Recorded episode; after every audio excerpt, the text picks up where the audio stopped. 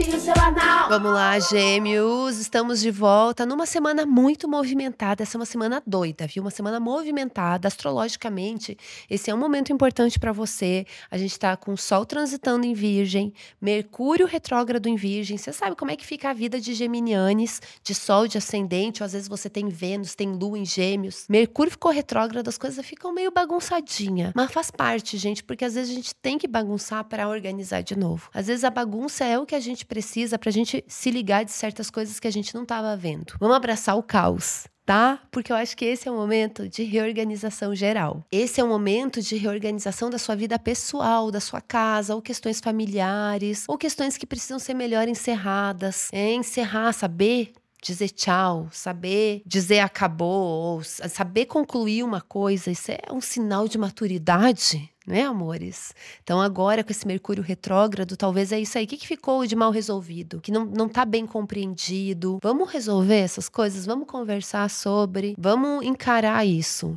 Essa semana é muito boa para isso, principalmente porque é uma semana de lua cheia, né? É, esse mês de agosto a gente teve duas luas cheias, ou seja, foi um mês intenso. A gente começou o mês com uma lua cheia em Aquário e agora a gente tá encerrando o mês com uma lua cheia em Peixes, uma lua sensível. E principalmente para você que tem gêmeos fortes no mapa, esse é o momento que as coisas podem estar mudando e muitas fichas estão caindo, você está se organizando de uma forma diferente. Essa lua cheia em peixes, ela é sensível, ela tem uma intuição, mas ela está encarando a realidade, porque ela faz uma conjunção com Saturno. Então tem uma noção ali muito forte de como funciona a realidade, de aceitação, de entender os limites das coisas, do mundo, das pessoas, os seus limites e de entender que é possível mudar as coisas, nada é imutável, mas que às vezes a mudança ela é um pouco mais sutil, um pouco mais demorada do que a gente gostaria gostaria que fosse. Então tem que aguentar o tranco também, pragmatismo. Não sei se tem que. Às vezes não, entendeu? Às vezes você pode chorar.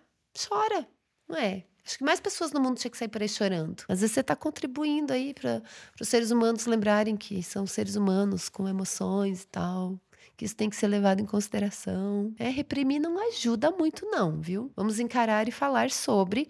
Esse, pelo menos, é um conselho astrológico aqui, porque semana de lua cheia tudo fica muito à flor da pele. Ou se sua vida tá tudo de boas e tudo mais, perfeito também. Se você quer ignorar que tem mudanças aí ou não tem mesmo nenhuma mudança, vai ver um filme que o cachorro morre no final para chorar bastante. Combina com a lua cheia em peixes, tá? Foi eu rindo aqui, nervosa. Mas às vezes tudo que a gente precisa assim, é se lavar um pouco. Né? Vamos nos lavar um bom, uma boa limpeza emocional aí, botar muita coisa para fora. No trabalho, esse pode ser um momento importante para pensar em mudanças que vão fazer a diferença, pensar no futuro, pensar em coisas que você está amadurecendo, que você está assumindo mais responsabilidades, uma postura maior.